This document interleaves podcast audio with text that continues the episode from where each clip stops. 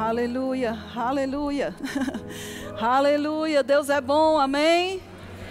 Eu acho que tem muito mais vozes aqui do que aquilo que a gente está a ouvir. Deus é bom, amém? amém? Aleluia. Você pode levantar suas mãos, vamos orar. Senhor, nós te agradecemos por essa manhã. Nós te agradecemos pela tua presença sendo liberada nesse lugar. Nós te agradecemos pelo teu fogo, Senhor, marcando mentes e corações, promovendo alinhamento, promovendo edificação, cura, promovendo tudo aquilo que cada um individualmente precisa, mas também coletivamente, Pai, tudo aquilo que o Senhor deseja fazer nessa manhã. Nossas mentes estão submissas à tua palavra, nossos corações estão receptivos ao teu espírito. Nós somos vasos nas tuas mãos. Nós não estamos aqui para cumprir a nossa própria vontade, nós estamos aqui para morrermos para nós mesmos, para que a tua vida se manifeste através de nós. Nós declaramos, Senhor, um tempo de graça, de abundância, de refrigério e de avanço em todas as áreas áreas da nossa vida. Obrigado, Pai, porque os planos do Senhor para a nossa vida nunca serão frustrados. Em nome de Jesus, nós cremos nisso. E se você crê no que acabamos de orar, você vai dizer essa declaração de fé comigo. Diga: Eu vou receber tudo aquilo que o Espírito de Deus tem para ministrar ao meu coração. Eu tenho olhos para ver ouvidos para ouvir, uma mente e um coração prontos para receber e entender a palavra de Deus, a vontade de Deus para minha vida. Agora diga, e a minha vida? Nunca mais, nunca mais, nunca mais será a mesma porque eu estou indo de um degrau de glória a outro degrau de glória. Se você crê, você diga aleluia! Aleluia! Glória a Deus! Vocês podem sentar, muito obrigada. Aleluia! Deus é bom demais. Oh, meu Deus, é tão bom estar aqui. Depois de seis anos, voltando à minha terra natal, mas não mais à minha terra. Pastor Tiago disse que eu estou emprestada. Desculpe, não estou emprestada, porque aquilo que a gente empresta, pega de volta. Né? Eu não estou emprestada, mas eu sou portuguesa agora. Na realidade, eu sou cidadã celestial servindo em Portugal. E eu, juntamente com meu esposo, Augusto, nós temos a igreja, como o pastor Tiago falou, a igreja Zoe lá. E nós estamos nos levantando com, com tantos outros, sendo luzeiros naquele lugar para espalhar a palavra da fé, daquilo que tem o poder de mudar a vida e o coração das pessoas. Amém? Aleluia. É uma honra. Muito obrigado pelo convite, mesmo você tendo. Não vou dizer que ele tá, estragou meu, minhas férias, me botando para trabalhar, mas tudo bem. É sempre um prazer ministrar a palavra. Quando a gente nasce para algo, não é peso, é honra e é prazer. Amém? Então, existem coisas, queridos, no meu coração. Eu estava a orar, perguntar ao Senhor: Senhor, Campina Grande é um celeiro de tantos ministros preciosos. Tantas pessoas preciosas já passaram por aqui, passam por aqui. E talvez o que eu tenha para ministrar hoje pela manhã não seja uma novidade para você. Mas foi o que levantou no meu coração. E antes da gente começar, eu queria dar dois anúncios. Primeiro, um beijo enorme para nossas ovelhinhas que estão nos assistindo agora. Estamos cheios de saudade de vocês e daqui a pouquinho a gente chega. Mas também eu quero indicar esse livro. Sabe? Vocês não têm ideia o que o material literário sendo produzido pode afetar a vida de pessoas. Amados, a Europa é um continente onde está sendo, vamos dizer assim, evangelizado, voltando a ser evangelizado com a palavra.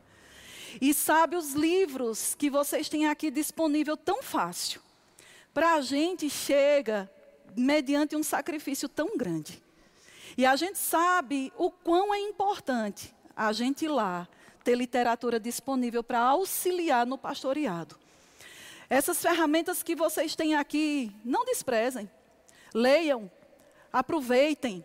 E eu não estou fazendo propaganda disso para você dar dinheiro para a livraria. Isso é crescimento e investimento na sua própria vida, no seu futuro e no propósito que Deus tem para a sua vida. E eu quero indicar esse livro porque é ele que eu estou lendo agora. O Caminho de Deus para a Saúde Mental. Quando eu vi o título desse livro, a gente sempre pensa, né, saúde mental, isso é coisa para doido. Mas só que existe um tipo de loucura que não precisa ser curado, que é aquela loucura que nós somos, não é? Deus nos chamou para sermos como loucos para esse mundo. Então esse tipo de loucura não precisa de restauração, precisa ser intensificado. Mas existe algo, amados, que nós precisamos entender de como nós precisamos administrar a nossa alma. E às vezes nós estamos deixando elas soltas demais. Deixamos que qualquer pensamento pouse na nossa cabeça, somos influenciados e determinados por pensamentos que a gente nem passa pela peneira para saber se é de Deus ou não. E a gente precisa ter cuidado com aquilo que chega na nossa cabeça, porque o que chega na nossa cabeça provavelmente descerá para o nosso coração. E é do nosso coração que procede as saídas da vida. Então, hoje pela manhã eu estava meditando em algo e eu queria que o pessoal da mídia colocasse uma imagem. E eu queria começar a ministração de hoje pela manhã lendo isso para você. Uma frase de John Wesley que diz assim: Senhor, me dá cem homens que odeiem o pecado e não desejem mais nada além de ti, e eu abalarei o mundo.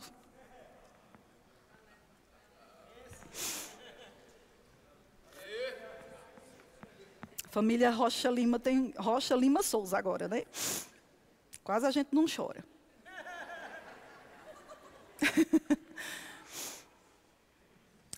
Quando eu vi essa frase a primeira vez, isso mexeu tanto comigo.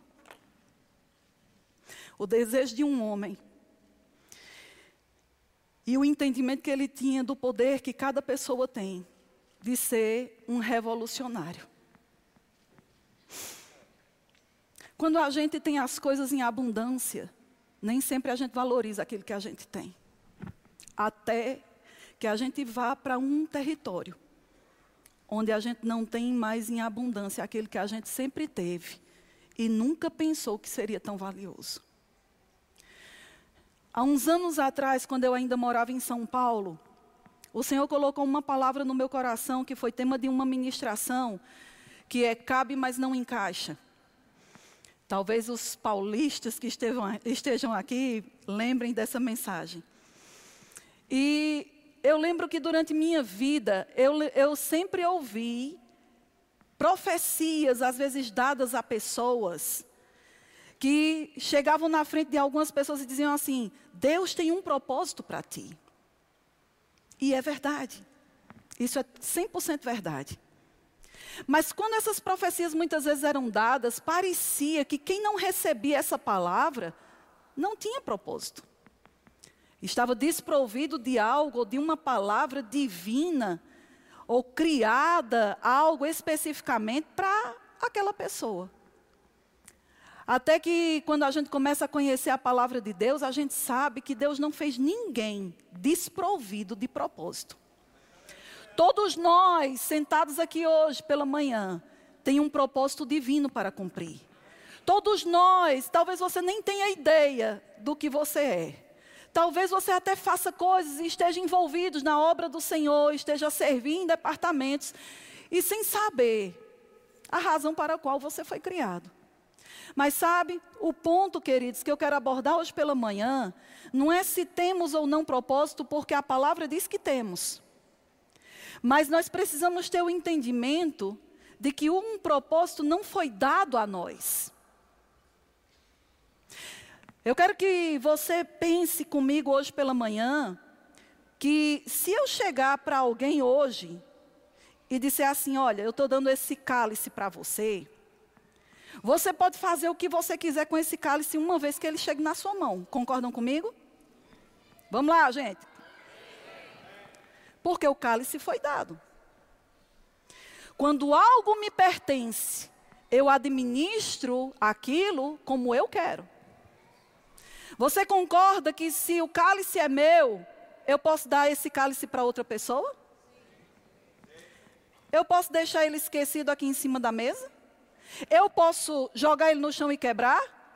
Eu posso fazer o que eu quiser com ele, porque ele é meu. E às vezes esse é o nosso grande problema, que nós pensamos que Deus nos deu um propósito e que nós temos a liberdade de fazer com esse propósito aquilo que a gente pensa. Só que o conceito está totalmente equivocado. Porque Deus não te deu um propósito. O propósito é mais velho e mais antigo que você. O propósito foi criado primeiro. E o propósito existe quando Deus pensou em algo, ele disse: Eu preciso criar alguém para cumprir esse propósito. Então não é você que administra o propósito, é o propósito que administra a sua vida. E uma vez que nós temos o entendimento disso, essa, esse entendimento vai determinar os critérios da estrada que nós precisamos percorrer. Por quê? Porque quando eu penso que a minha vida é minha, eu não tenho critérios com quem eu ando. Eu não tenho critérios com o meu tempo com Deus. Eu não tenho critérios o lugar certo para congregar, o que fazer, como fazer, com quem fazer e como, onde fazer. Só que nós sabemos que se nós estivermos associados às influências erradas, você pode até começar bem e terminar muito errado. Porque não é sobre como você começa, é como você termina. Todo mundo começa dando pulos deste tamanho. E todo mundo tem momentos na junção coletiva, onde nós pulamos, gritamos, a unção, ela tem o poder não só de afetar o nosso espírito, mas também de causar, às vezes, sensações na nossa alma e no nosso corpo. Eu estou arrepiada agora. Mas isso não quer dizer absolutamente nada. Não é por causa do arrepio que Deus está ou que Deus não está. Eu sei que a unção está aqui. E às vezes nós limitamos a nossa vida com Deus a momentos, ou até mesmo a lembranças de coisas passadas. Ah, naquela época, naquele tempo, ah, meu Deus, como era bom. Ai, quando foi aquele período que eu fiz isso, ou naquela fase da minha vida, glória a Deus. E a gente vive com lembranças de coisas que já foram. Só que a palavra de Deus diz: não considereis as coisas passadas, não vos lembreis das coisas antigas. E a gente acha que esse versículo se aplica apenas a esquecer as coisas ruins.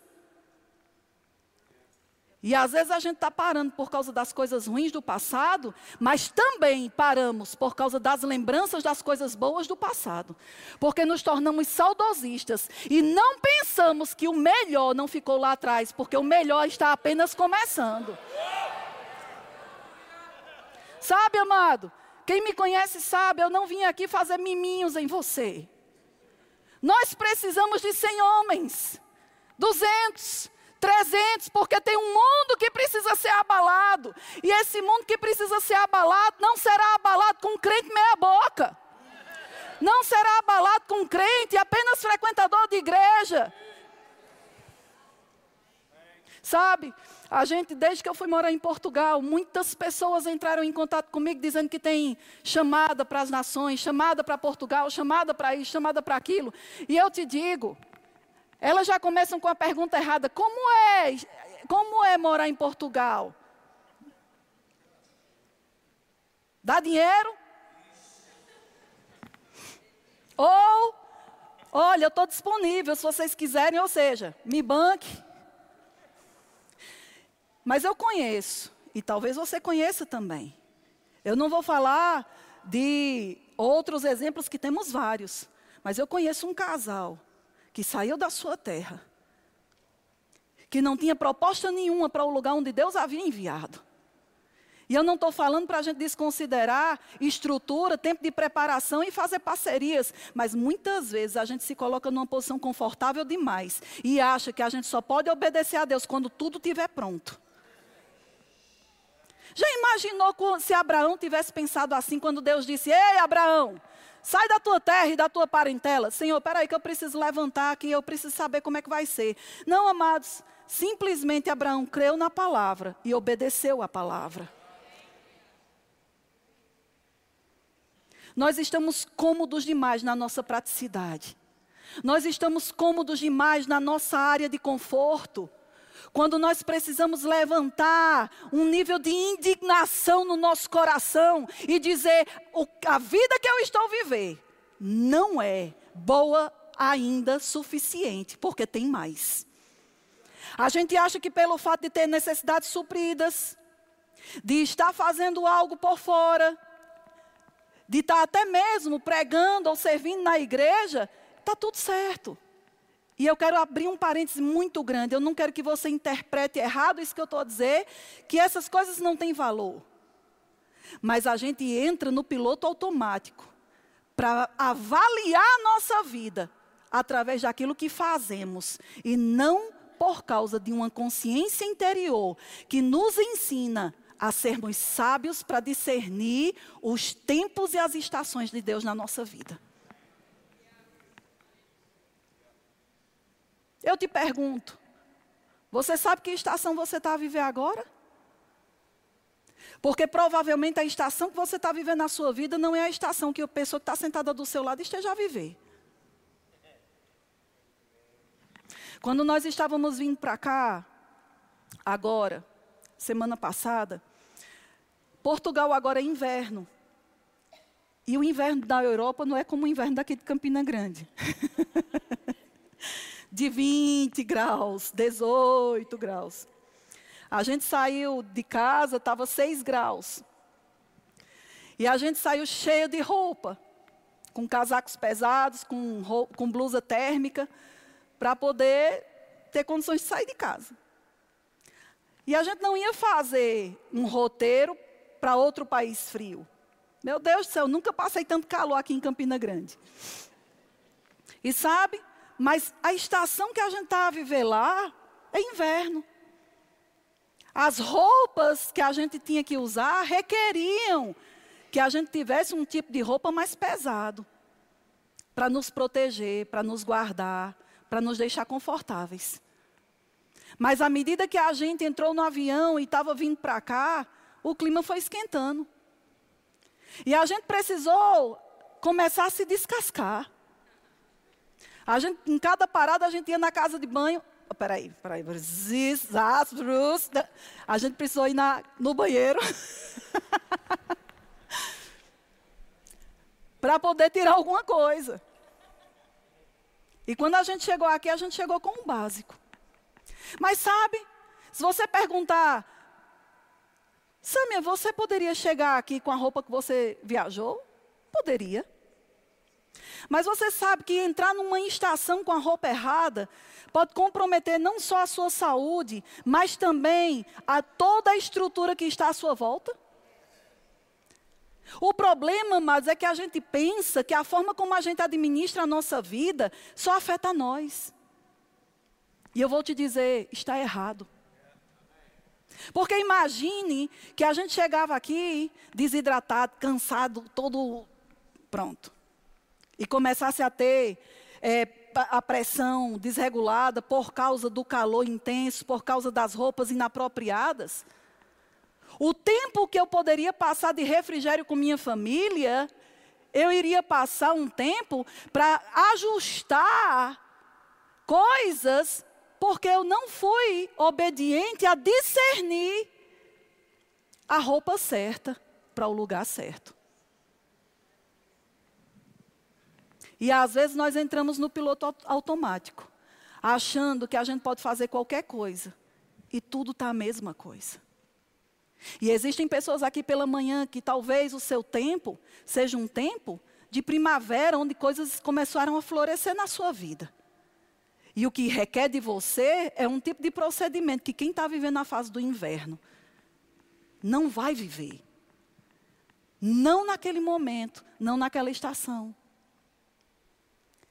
E a gente olha para a vida do outro para avaliar como está a nossa vida, ao invés de olharmos para dentro de nós e pedirmos sabedoria a Deus para saber contar os nossos dias e termos discernimento do que aquela estação na nossa vida requer de nós. Eu vou contar algo para você. Ah, meu Deus, paralisa esse relógio aí. Deixa eu contar uma coisa para você. Quando eu morava aqui no Brasil, eu era professora do Rema. E na época, Canrombé tinha me colocado para dar aula numa cidade que eu queria muito dar aula. Era o primeiro ano daquela escola. E eu lembro que era o primeiro ano da igreja, da, do Rema em Portugal. E praticamente o calendário da escola em Portugal já estava feito. Eu iria dar aula em Portugal, mas não no início. Porque eu já estava com o meu calendário aqui no Brasil estabelecido. Mas um dia eu recebo a ligação de Carrombé e ele diz assim: Sâmia, eu mudei seu calendário. Eu estava a orar e ao invés de você ir para essa cidade, você vai abrir a matéria inaugural em Portugal. E eu disse para ele: de jeito nenhum. Olha que, que abuso. Não é. Meu líder, meu chefe, e eu querendo brigar com ele. E ele disse: Não, mas eu estava a orar e Deus falou que era você que tinha que ir para lá. E eu disse, Carrombé, não faça isso comigo, não. Poxa vida, eu quero tanto ir para essa cidade. Todo mundo já está com expectativa. Não faz nem, não vai, está tão em cima. Não, mas Deus falou que você vai para Portugal e começar a matéria lá. Olha, eu dei uma negativa para ele umas quatro vezes. Até que eu ouvi a voz, não foi uma impressão, foi a voz, Deus dizendo: obedeça. Ups. Tem um ditado que diz: manda quem pode, obedece quem tem juízo. E se você não está obedecendo, isso mostra o quão insensato você é. Uh. E aquilo ali trouxe temor. E eu disse: tá bom, eu vou. Mal eu sabia, mal eu sabia, que naquela turma eu iria conhecer o meu marido. E sabe, queridos, eu chamo Carrombé, né? Além de chamar ele de amado mestre, eu digo que ele é meu pai e meu cupido. Porque ele foi o responsável por fazer sem nem saber. E sabe, eu vou te dizer uma coisa: esse é o nosso problema. Às vezes nós queremos saber demais para obedecer. Às vezes nós queremos tocar para saber ou para verificar se é real ou não. Pode descer? Não vou tirar o sapato hoje, não. Às vezes a gente quer ter sinalizações que nos deixam na área de conforto, só que isso é o oposto de fé. Porque fé não é um sentimento, fé é uma certeza. É uma convicção do que Deus fala. Que muitas vezes, para não dizer na maioria das vezes, vai contrariar o que a sua cabeça diz, o que os seus sentimentos dizem, e muitas vezes até mesmo que pessoas dizem. Porque muitas vezes pessoas não estão dentro do teu espírito para saber o que Deus tem comunicado a você. E quando eu falo isso, eu quero já dar um contraponto para não você não pensar que você está desprovido de ouvir os seus líderes. Porque Deus não vai falar com uma ovelha sem falar com o seu pastor. Um aleluia, um amém, quem dá mais? O problema é que nós estamos independentes demais. Nós estamos independentes demais para pensar, nós estamos independentes demais para administrar a nossa vida, nós estamos independentes demais para fazer o que a gente quer, mas quando a corda se parte, pastor, ore por mim. E nós estamos mais trabalhando para reparação de problemas do que para avanço de propósito. E eu te pergunto: é essa vida que você quer viver? Eu queria que você abrisse sua Bíblia. Vamos abrir a Bíblia, que é bom, né? O pessoal da mídia disse: quais são os versículos que você vai usar? Disse, Pergunta difícil, amada. É o que Deus vai dizendo na hora. Vamos lá. Efésios capítulo 4, acredito que todo mundo aqui já leu essa passagem, já viu essa passagem. Efésios capítulo 4 fala sobre, entre tantas coisas, os cinco dons ministeriais. Eu não quero me pegar o texto do início, mas a gente vai ler apenas, começando do versículo 10, que diz assim: Aquele que desceu é também o mesmo que subiu acima de todos os céus para encher todas as coisas. Diga, encher, encher. todas as coisas. Às vezes a gente lê essa passagem e a gente passa desapercebido. O que é encher todas as coisas? É um, é um, dá um senso de completar, de não deixar nada vazio nem desfalcado, mas de deixar tudo preenchido e ordenado para que funcione bem. E aí no versículo 11 ele diz assim: E esse mesmo que desceu e que também subiu, ele mesmo concedeu, deu uns, não todos, mas uns. Para quê? Para apóstolos, outros para profetas, outros para evangelistas e outros para pastores e mestres. Agora, às vezes a gente acha que isso aqui é um cargo, é um título. Que é que você é? E a gente chega e faz assim, né? Para dizer assim a patente.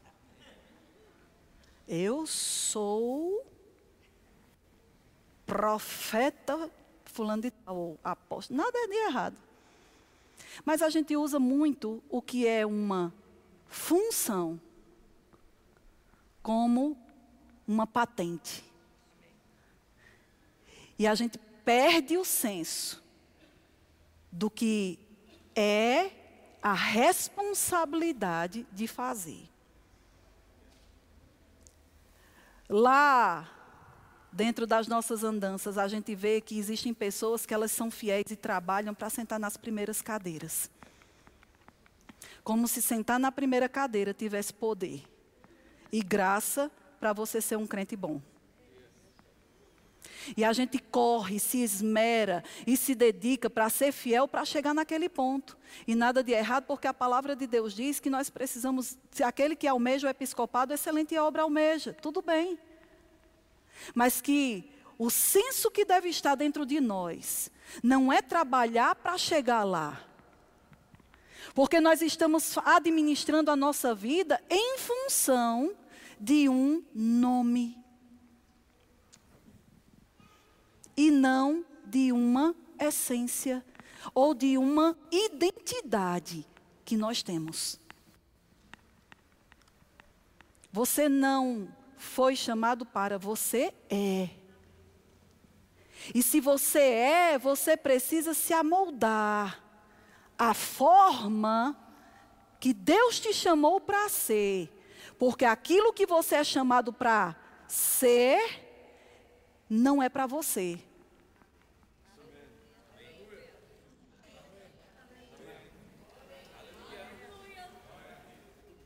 Não é para é para acender a luz que está nos outros. É para que através daquilo que foi confiado a você, seja o nome que tenha, você sirva de inspiração para as pessoas que convivem contigo. E não colocar o foco em mim, mas servir. Porque a graça de viver o Evangelho é servir. E nós estamos vivendo a graça, recebemos a graça de viver o Evangelho para ter. E nada de errado em ter, mas o ter não é o objetivo, é a consequência da vida de obediência que nós temos diante do Senhor. Porque aquele que obedece aos princípios do Senhor, ele não precisa correr atrás de coisas, porque a palavra de Deus diz que essas coisas correram atrás de nós.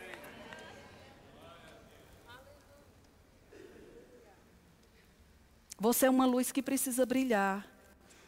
E ele diz: para que foi que foram estabelecidos esses dons?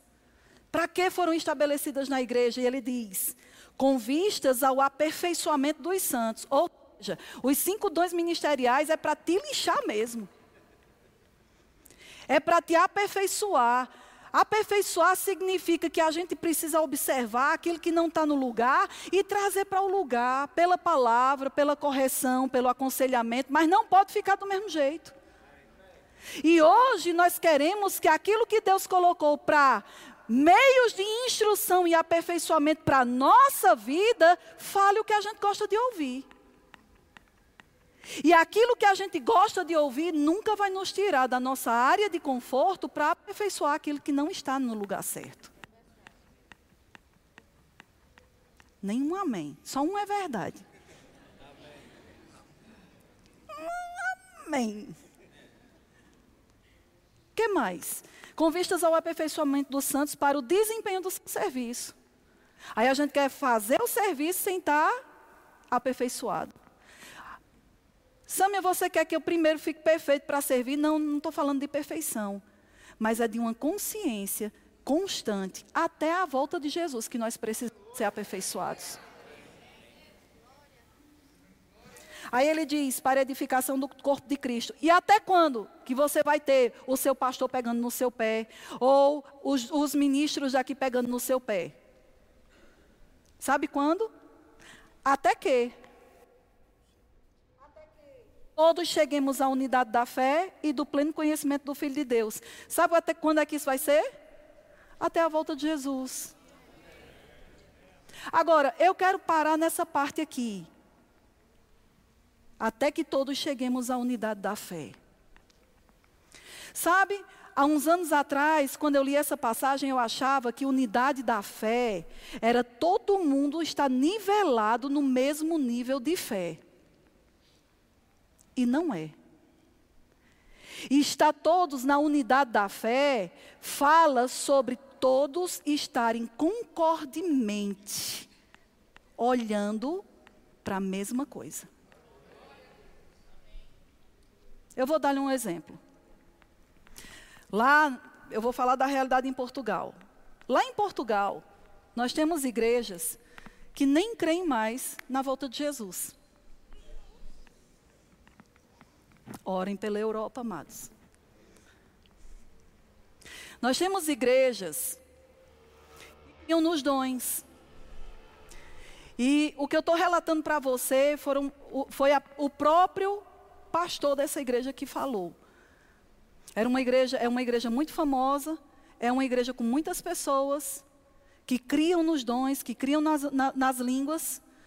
Mas chegou uma família de muita influência para congregar-se naquela igreja. E aquela igreja, sabendo que eles não criam no batismo do Espírito Santo com a evidência de falar em outras línguas, eles simplesmente disseram para toda a igreja parar de falar em outras línguas. Por quê? Mascarado debaixo de uma falsa bandeira de inclusivismo para que os irmãos não se sintam deslocados no nosso meio. Eu quero trazer um entendimento para você. A palavra de Deus diz que o Evangelho é o poder de Deus para a salvação de todo aquele que nele crê. A palavra cristianismo é ser como Cristo. A palavra arrependimento denota uma mudança de direção. Cristianismo não é eu pegar a parte que eu gosto para adaptar a minha vida. É eu pegar a minha vida e encaixar segundo aquilo que a palavra de Deus diz que eu devo ser. Agora, talvez alguns de vocês não saibam, existe uma ideologia, uma filosofia chamada humanismo. O que que o humanismo prega? que você pegue aquilo que mais se adequa ao seu estilo de vida. Contanto que você não saia da sua área de conforto. Para trocar, né? Tá bem. Aleluia. Então o que é que acontece? O humanismo faz a gente ficar vivo. Alguém não entende, ninguém entendeu, acho. O humanismo faz você ficar bem vivo. E o evangelho faz você ficar bem morto.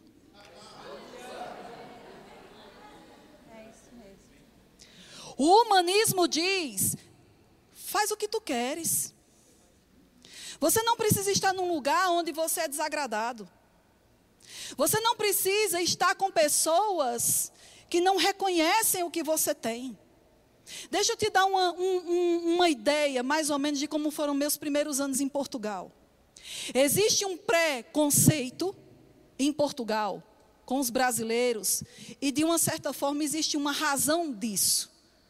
Muitos brasileiros viajaram e fizeram estragos na Europa, principalmente mulheres.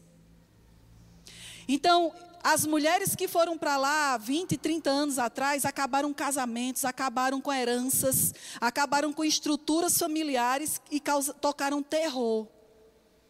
Então, todas as pessoas que olham para uma mulher casada com um português, geralmente ela vai ser interpretada como uma dessas mulheres. Quando eu casei com meu marido, e talvez você não perceba, mas ele é português, embora ele esteja falando nordestino já, por causa da influência minha, que é mais forte, ele é, ele é tuga. Quando eu cheguei lá e as pessoas percebiam que eu era brasileira e ele era português, muitas pessoas me rejeitaram. As pessoas começaram a me discriminar, discriminar por causa da minha nacionalidade. E da mesma maneira que eu era rejeitada, eu passei a rejeitá-los também.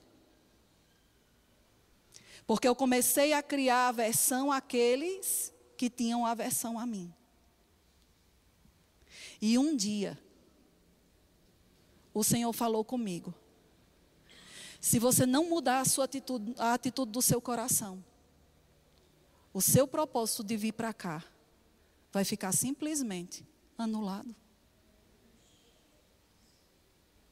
Eu chamei você não para dar o troco, mas ser uma influência para que eles conheçam o que é andar em amor, perdão,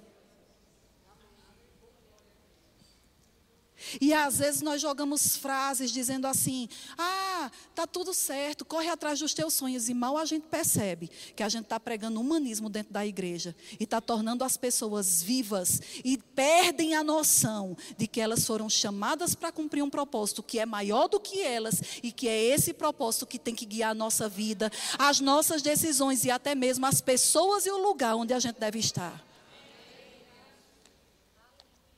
É fácil a gente rejeitar quem nos rejeita. As pessoas que mais me rejeitaram eram as pessoas que mais precisavam ser amadas. E era fácil elas rejeitarem, porque tudo que elas conheciam era rejeição. É fácil a gente taxar uma pessoa que a gente mal conhece como carnal,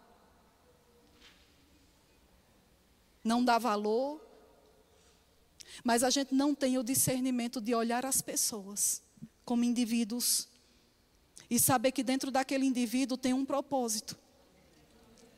E que se Deus colocou aquela pessoa na nossa vida, nós podemos marcá-la de alguma forma. E, e, o que é que vai determinar? Mas, mas Samia, se ela não quiser, aí o problema não é seu. E no dia da prestação de contas, você não vai ter a responsabilidade daquela pessoa na sua vida.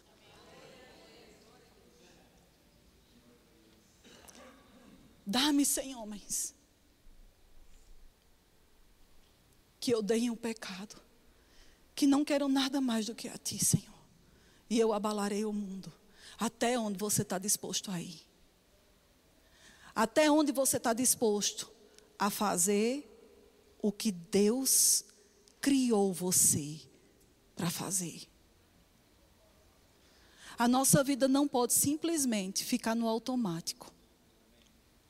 Você pode servir, você pode trabalhar nos departamentos, mas por dentro você está tão conectado com um senso de tempo e de propósito que você não vai deixar que as pessoas passem por você simplesmente como pessoas comuns sem discernir que talvez naquele dia, naquele momento, aquela pessoa precise do que você carrega. A gente vive uma vida tão agitada, tão corrida, que a gente se desliga por dentro.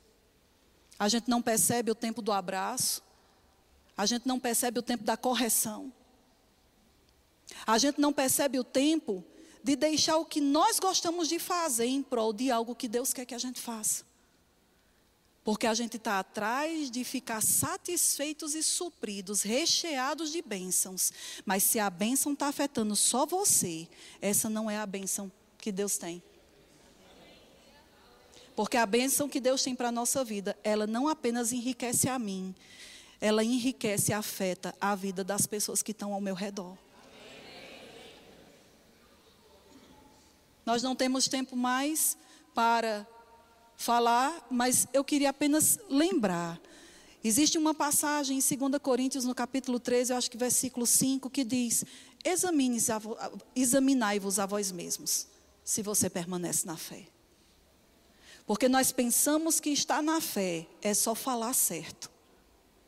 E sabe, muitas vezes nós temos um comportamento que quem está por fora olha para nós e acha que nós estamos, uau, mas o Senhor que conhece os corações sabe se nós estamos por dentro na fé.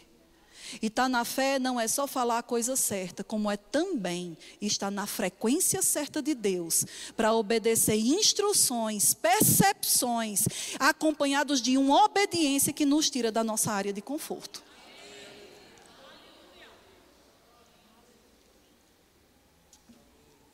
Essa frase queima no meu coração. Eu quero ser.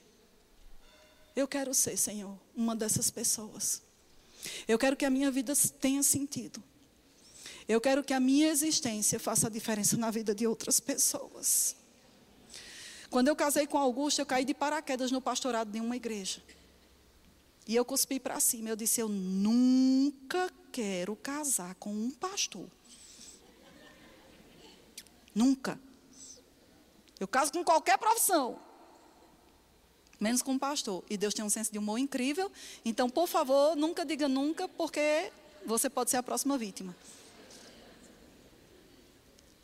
Mas sabe,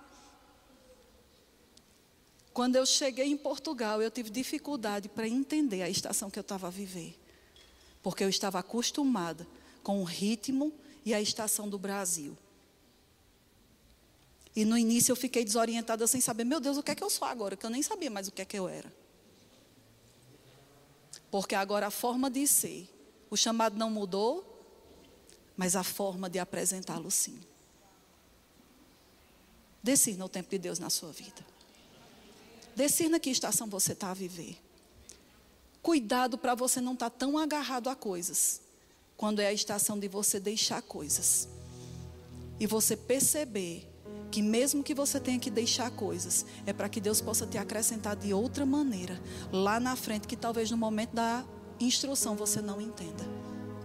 Hoje eu percebo que tudo que eu vivi, no tempo aqui em Campina Grande, no tempo aqui no Brasil, nas experiências, e olhe, passando situações que nem sempre eram agradáveis.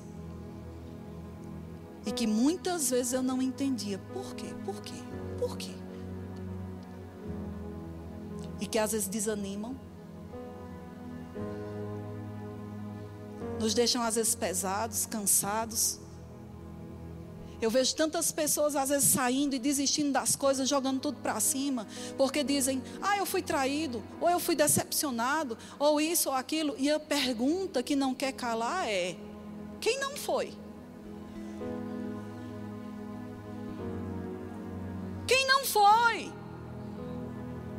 Traído, humilhado, injustiçado. Qual fase da sua vida você foi desprovido de alguma dessas coisas? E nós achamos que essas coisas são motivos mais do que suficientes da gente jogar tudo para cima e esquecer que não somos nós que administramos o propósito. Você não pode colocar debaixo da cama o que Deus acendeu e para ser colocado no velador. Não é você que determina. você obedece, se tiver juízo. E é por isso que existem tantas passagens na Bíblia dizendo: se andares pelas águas, quando? Não é se vai acontecer, é quando. Quando passares pelo fogo, quando andares no vale da sombra da morte, não é se. Então se prepare, porque mais cedo ou mais tarde, esses quandos vão acontecer, mas a garantia é que se você mantiver os seus olhos no lugar certo, você não vai submergir, você não vai se afogar, você não vai ser queimado, você não vai ser destruído, perseguidos, mas não desamparados, amados, abatidos, mas não destruídos. Nós temos que voltar a ler a Bíblia e nos colocar lá para saber que nem tudo serão flores, mas não importa, porque a graça de Deus nos assiste ao amanhecer até o anoitecer. Não é se, é quando. Lembra de onde você parou. Lembra quando você desligou o seu coração.